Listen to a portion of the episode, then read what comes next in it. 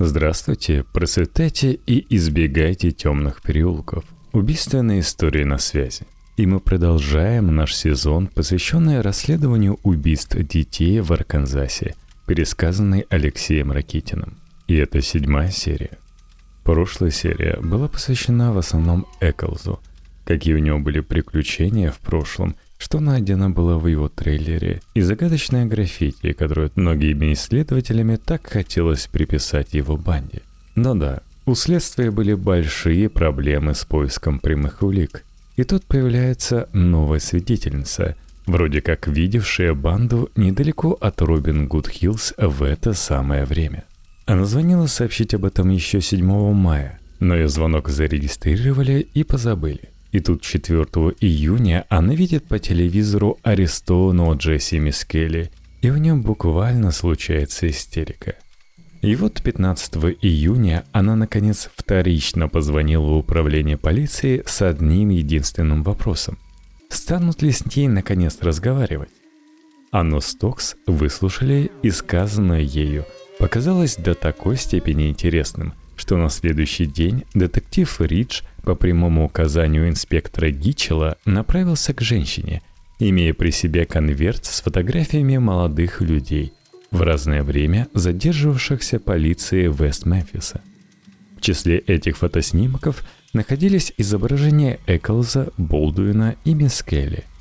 Какое бы алиби в последующем не выдумывали обвиняемые со своими защитниками – Обвинение, используя опознание этих людей Анной Стокс, могло смело доказывать их присутствие в непосредственной близости от Робин Гуд Хиллз, незадолго до того, когда там совершалось тройное убийство. Тем более, что заявление свидетельницы отлично коррелировалось с рассказом Брайана Вуди, видевшего в то же самое время четырех мальчиков в тупике 14 Норд-стрит.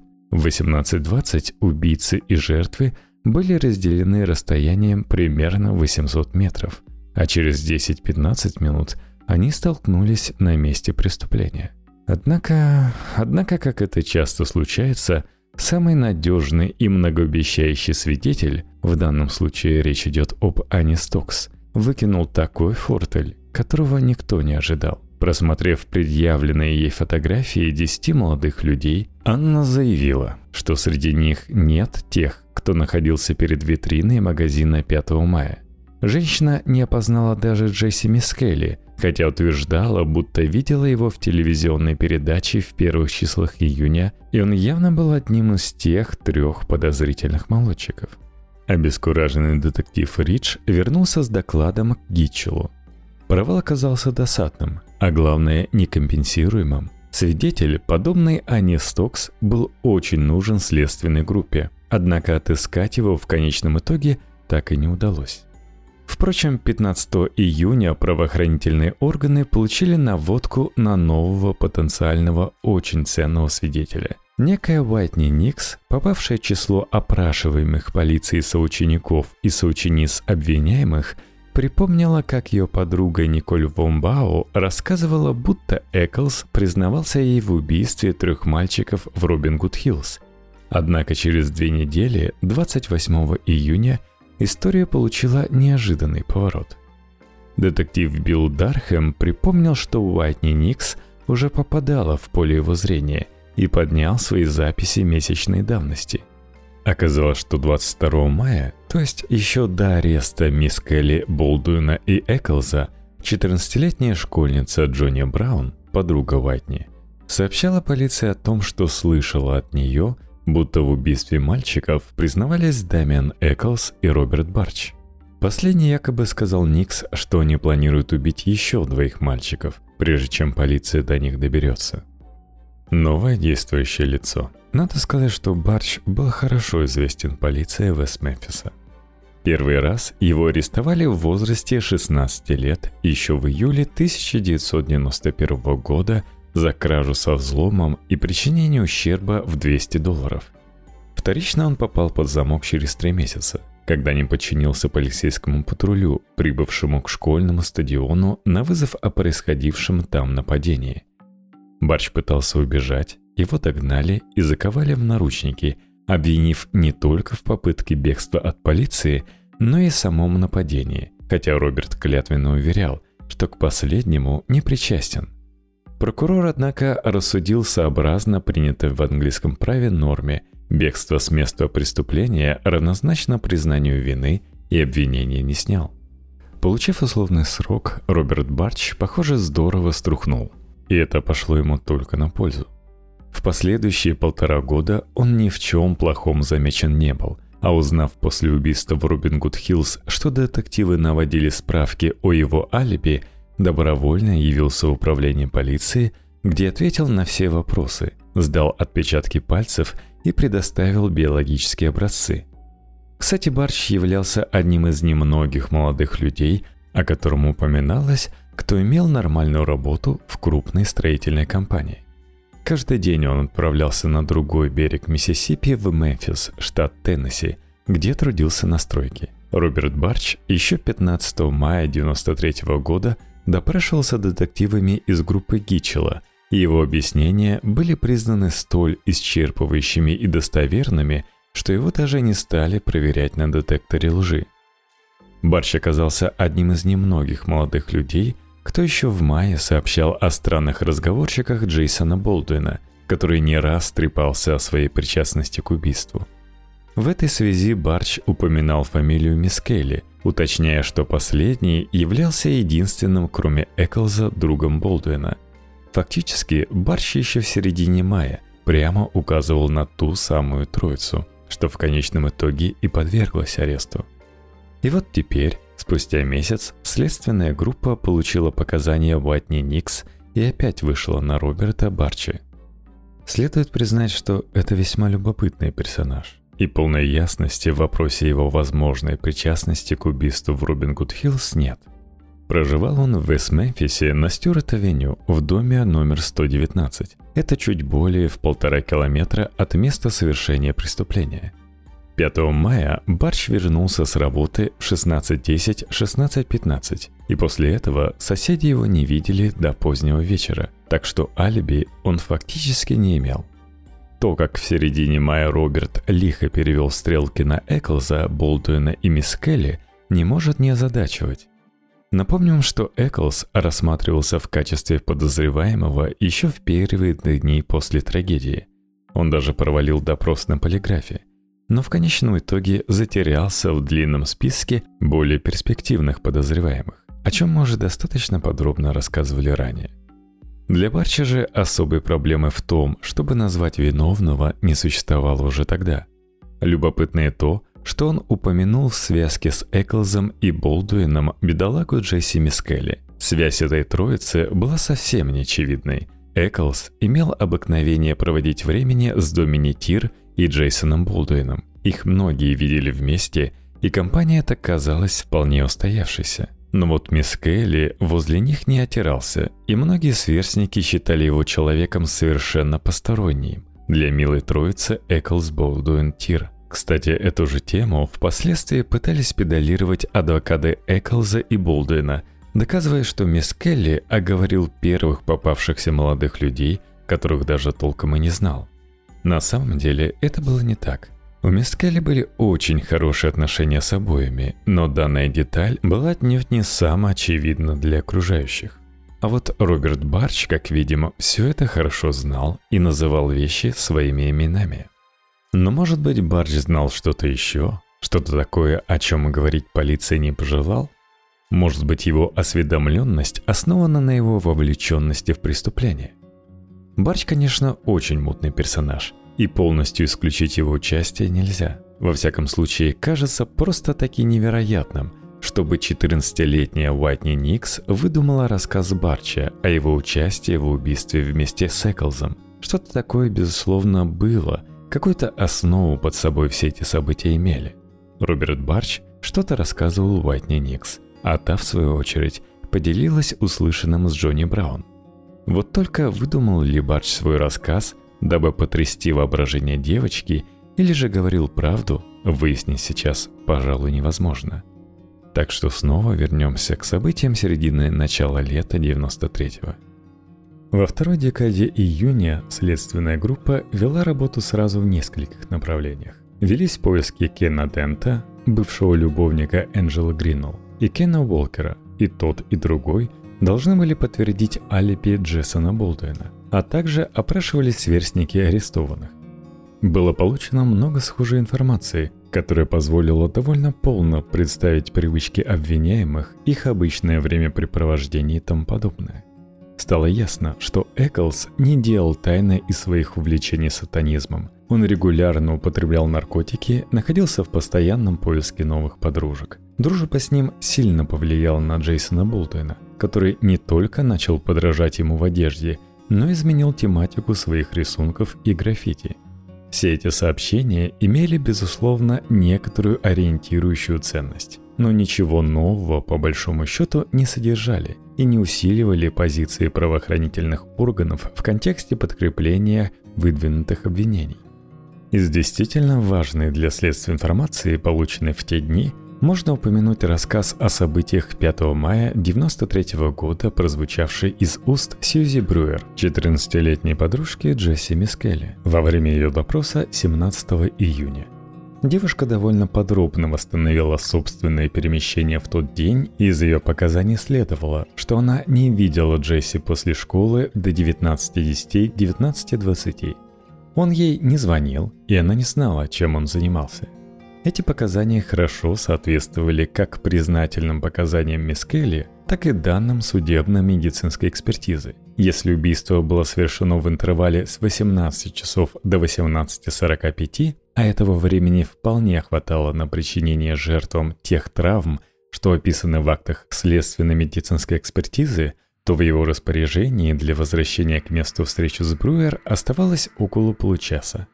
Этот запас времени следовало считать не только достаточным, но даже избыточным, так что заявление Сьюзи никоим образом не опровергало признательные показания мисс Келли.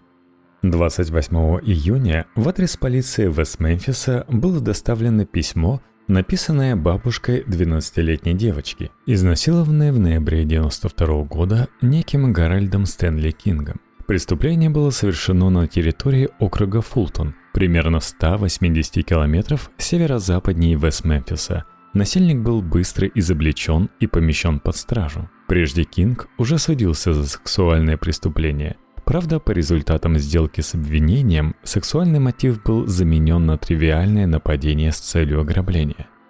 Тем не менее, 22 марта 1993 года Гарольда отправили за решетку на 20 лет – посчитав рецидивистом.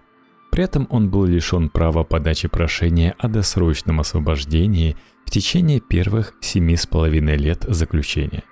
В силу этой причины он никак не мог принимать участие в убийстве в Робин Гуд Хиллз. Однако автор письма считал, что Кинга следует проверить на возможную осведомленность об этом преступлении, поскольку он имел привычку разъезжать по штату, а кроме того мог быть связан с сатанистами – Данное направление расследования казалось перспективным и требовало проверки. В округ Фултон отправилась пара детективов из состава группы Мгичела, которые получили возможность изучить материалы расследования и встретиться с детективами, занимавшимися этим делом. Ничего указывающего на связь Кинга с арестованным в Вест-Мемфисе отыскать не удалось. Направление оказалось очередным тупиком – кстати, не безинтересна дальнейшая судьба насильника. В мае 2000-го у него была выявлена опухоль мозга, периодически наступала слепота, мерцание света в глазах, отмечались приступы диареи и тошноты. Произошло это как раз в тот период, когда подходило время подачи прошения об УДО. Несмотря на попытку Кинга выйти на свободу и лечиться там, из тюрьмы его не выпустили. Он был прооперирован, но лечение не помогло и 29 апреля 2001 Гарольд Кинг скончался в тюремном лазарете. Смерть его вызвала немалое бурление родственников и журналистов. Был даже снят документальный фильм о злоупотреблениях в пенитенциарной системе штата Арканзас. Впрочем, американская общественность в своей массе отнеслась к смерти насильника-педофила довольно равнодушно. В общем, забыли – уже на следующий день следствие обогатилось новым многообещающим на первый взгляд заявлением, исходившим от 36-летнего уголовника Элвиса Клейма Блая. Вообще-то Элвис уже три месяца обретался в тюрьме округа Кританден. Причем орден на его арест оформлял в свое время инспектор Гитчелл, так что Элвис был прекрасно знаком членам следственной группы. Он был обвинен в изнасиловании первой степени, то есть заблаговременно спланированном и подготовленном, сопровождавшимся применением силы, жертвой которого стала несовершеннолетняя Кристи МакНиклс. За такое перед Блаем рисовалась перспектива присесть годков этак на 20-25. Взвесив всевозможные плюсы и минусы ситуации, в которой он оказался, Элвис решил рассказать следственной группе интересную историю про сатанистов, разумеется, рассчитывая на последующее снисхождение в суде. Рассказ получился пространным и довольно забавным. Уже прослушав его первую треть, можно было с уверенностью сказать, что Блай несет околесицу и явно пытается задурить детективам головы. Согласно его легенде, в Вест-Мемфисе существовала группа сатанистов, которая собиралась раз в неделю для совершения ритуалов и молитв. Группа эта была большой, не менее 25 человек, но в полном составе они никогда не встречались. Обычно на их мессы приходили человек 8-10. После молитв приносилась жертва, обычно курица или собака, у которой сначала выпускалась кровь. Сатанисты его выпивали, а затем вырезалось сердце и укладывалось в центр нарисованные на полу пентаграммы. Встречи проходили в заброшенном здании, так что пол там имелся. В конце концов, участники начинали заниматься сексом с молодыми девицами, которых приводили с собой. Как видно в живописном рассказе Блая, присутствовал весь набор действий, приписываемых сатанинским сборищем в христианской литературе – Блай настаивал на том, что знал лично арестованных, вот только почему-то имя Эклза он вспомнить не смог и несколько раз назвал его Давиеном. А когда его поправили, он запутался в персонажах и заявил, что Дамиеном звали Болдуина. Когда Элвиса попросили прочесть какую-либо станинскую молитву, тот заявил, что не помнит ни одной, так как их тексты были записаны в книге, которую участники приносили с собой. Такой книги он никогда не имел – хотя более года посещал сборища, о которых рассказывал.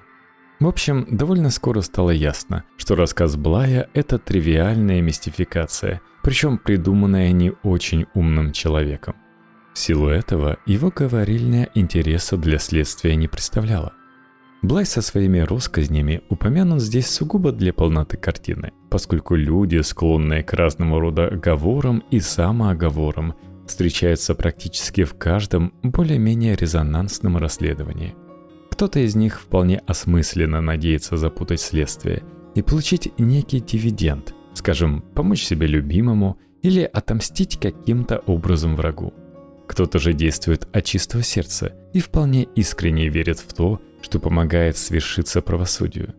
Понятно, что последние в своей массе – это городские сумасшедшие, люди неадекватные и не способные различать иллюзии и реальность.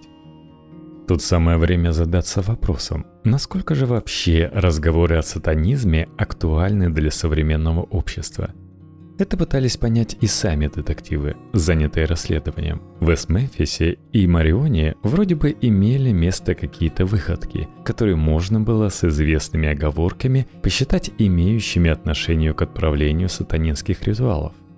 Так, например, 8 июня при обследовании местности в районе Лейкшор, где находился трейлер-парк, в котором проживал до ареста Джейсон Болдуин, было найдено место, по-видимому, использовавшееся местной молодежью для встреч.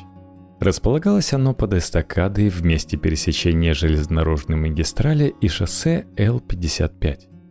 Надо сказать, что местность осматривалась не на обум, а по ориентирующей информации, полученной от информатора, сообщившего офицеру Джерри Драйверу о существовании места совершения жертвоприношений – Осмотр местности проводила большая группа правоохранителей, в числе которых находились сотрудники полиции штата, управление полиции Мариона, служба шерифа округа Криттенден, руководил же операцией замначальника полиции Мариона лейтенант Келли.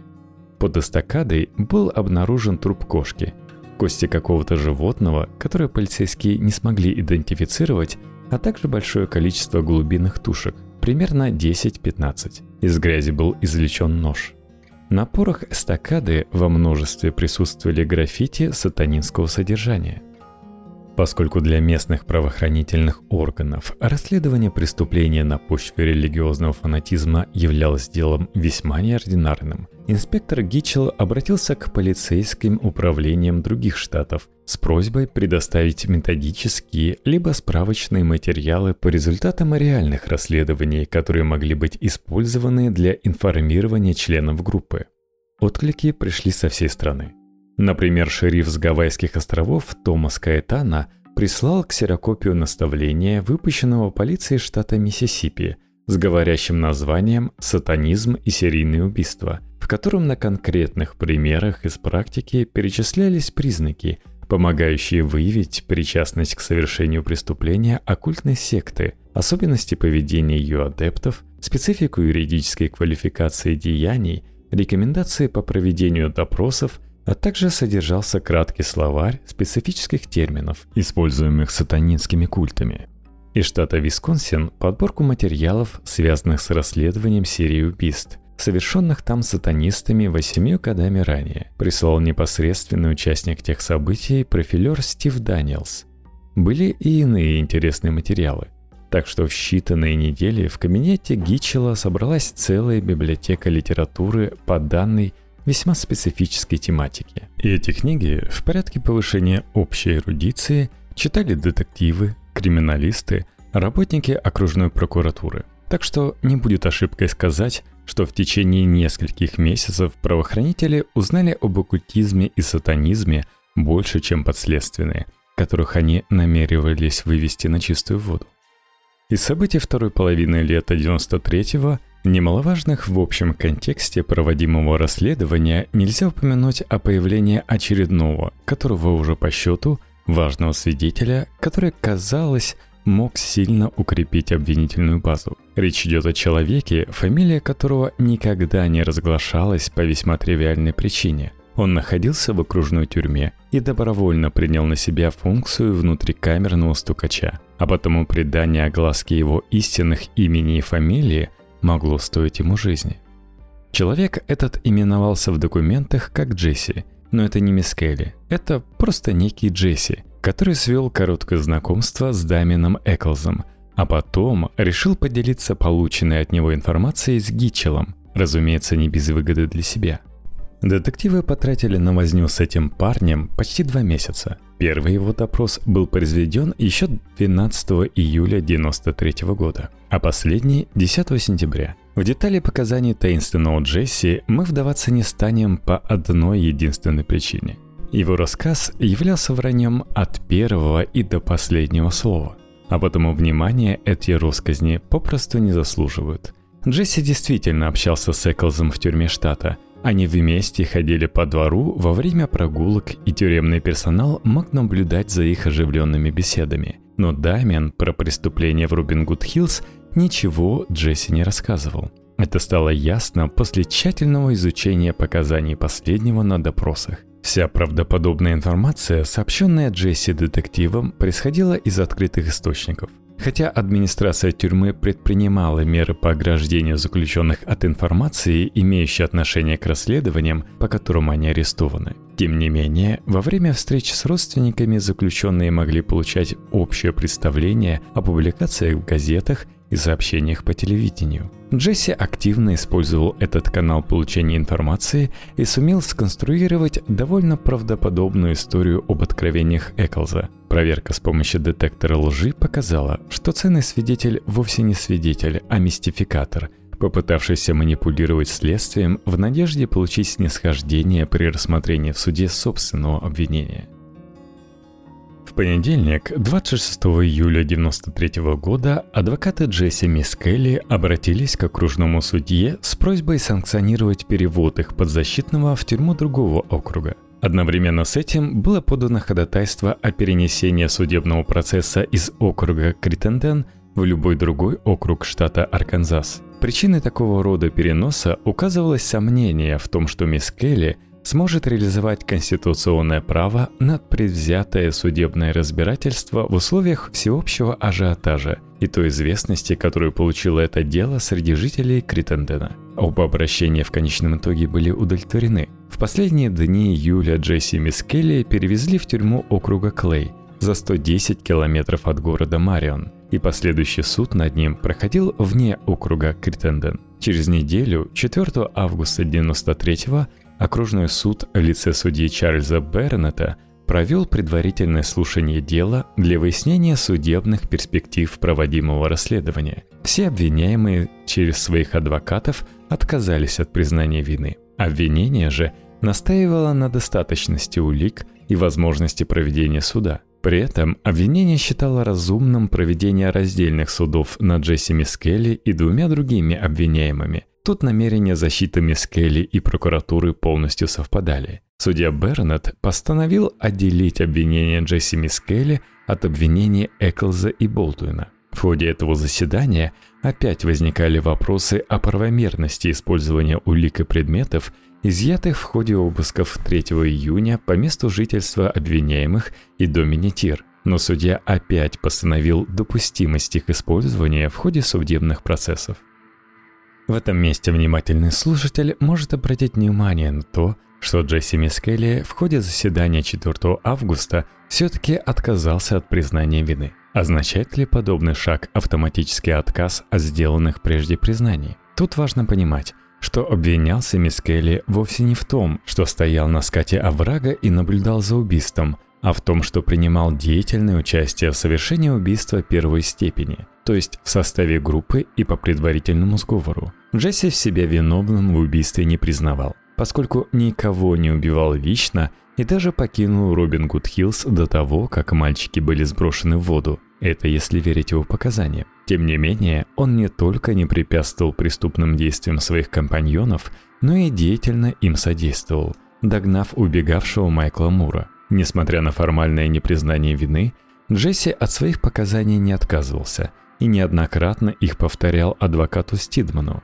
по крайней мере дважды, 8 июня и 19 августа 93 -го. Впоследствии Стидман даже принес Джесси в тюремную камеру Библию и потребовал покляться на ней в том, что его признание не ложно, и Джесси поклялся. Это произойдет 8 февраля 94-го, и об этом примечательном эпизоде еще будет рассказано особо. То есть отказ мисс Келли признать себя виновным в убийстве трех мальчиков отнюдь не равносилен отказу от признательных показаний. Выше уже упоминался Брайан Вуди, 21-летний электрик местной радиостанции. Его необычные показания о четырех мальчиках в тупике 14 Норд-стрит, которых он видел 5 мая в 18.20-18.30. 7 сентября свидетеля допросили еще раз, и Брайан повторил прежний рассказ. В правдивости свидетеля следствие, по-видимому, не сомневалось.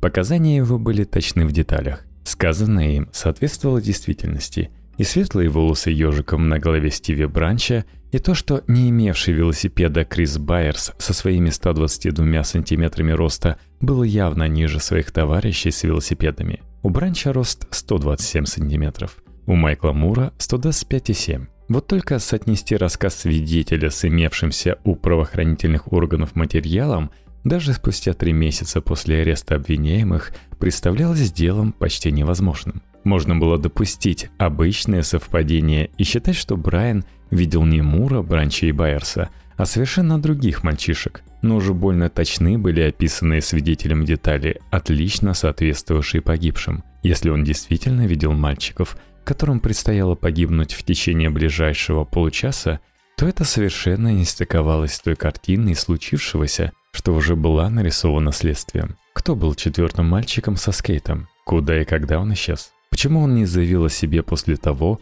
как стало известно об убийстве? И самый главный вопрос – не свидетельствует ли его нежелание раскрыть себя в вовлеченности в преступление?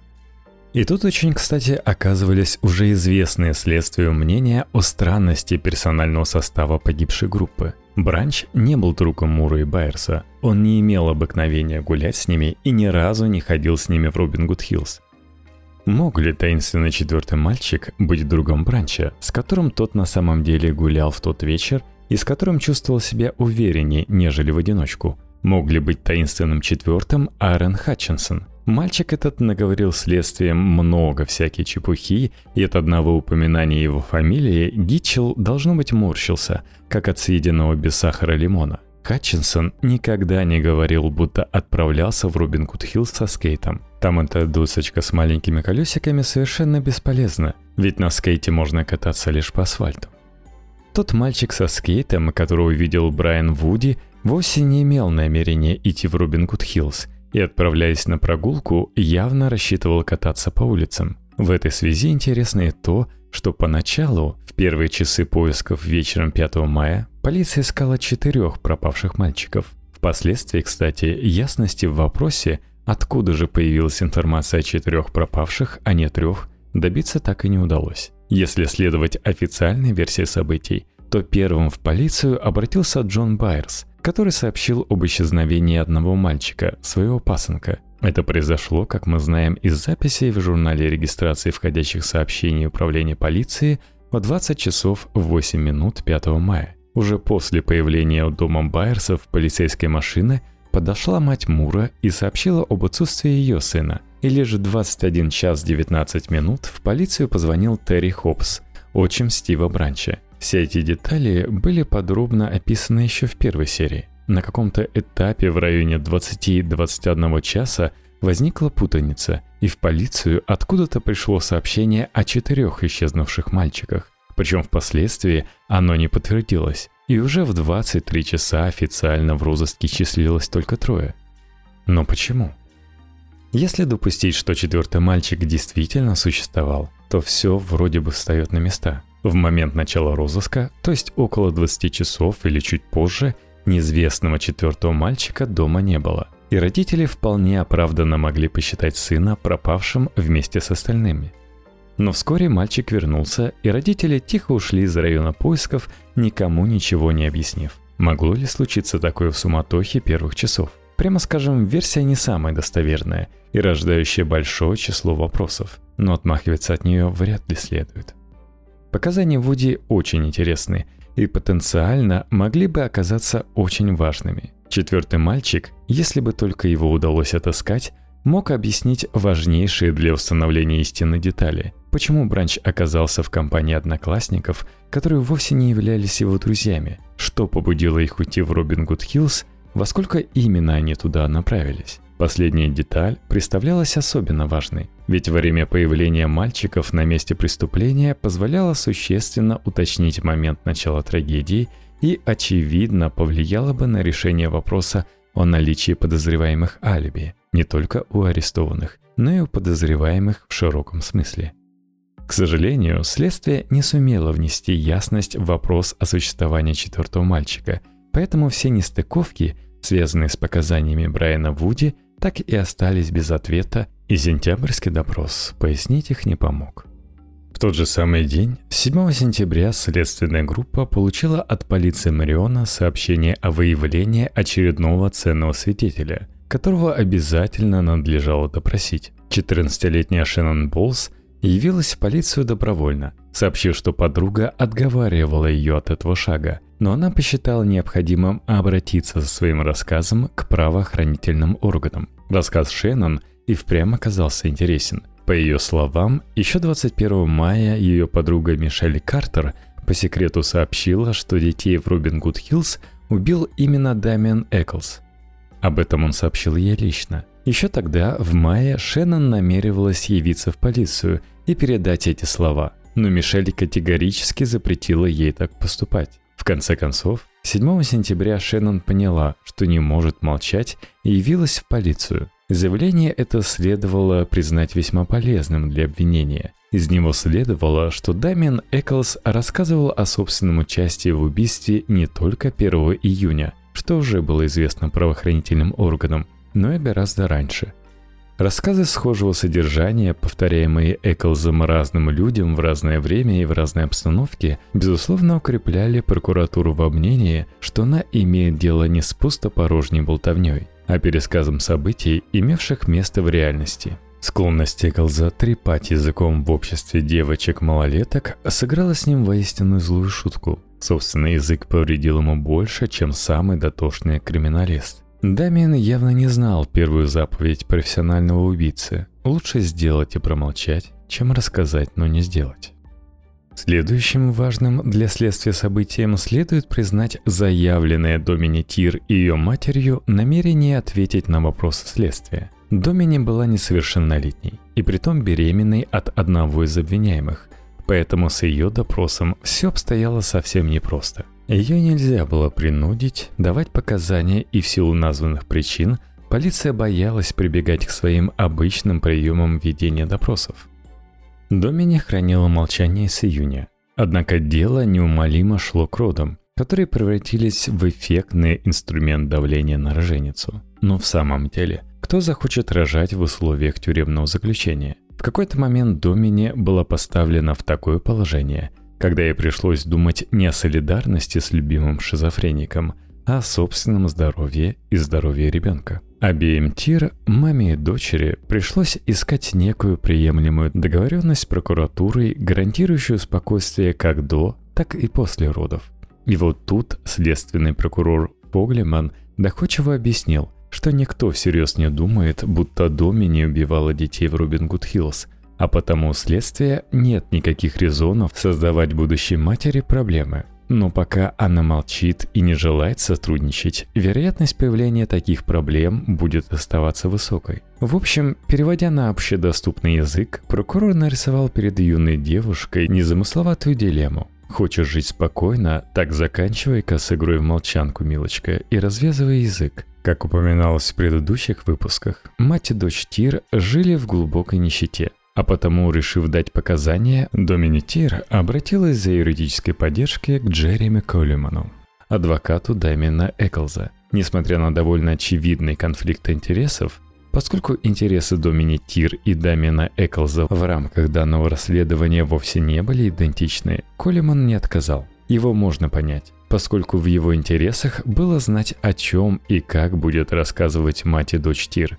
Кроме того, он мог до известной степени управлять ими, что в его положении было очень важно. Об этической стороне подобной защиты говорить не приходится. Допросы матери и дочери были проведены 9 и 10 сентября 1993 -го. На них присутствовали помощники адвоката Скотт Дэвидсон и Вовил Прайс, работавшие в том же адвокатском бюро, что и Коллиман. По словам Домини Тир, а в первую очередь интересуют именно ее показания. Встречаться с Дэмином Эклзом она стала примерно двумя годами ранее, то есть осенью 91-го. Тогда я шел 15-й год. Она родилась 21 ноября 76 -го года.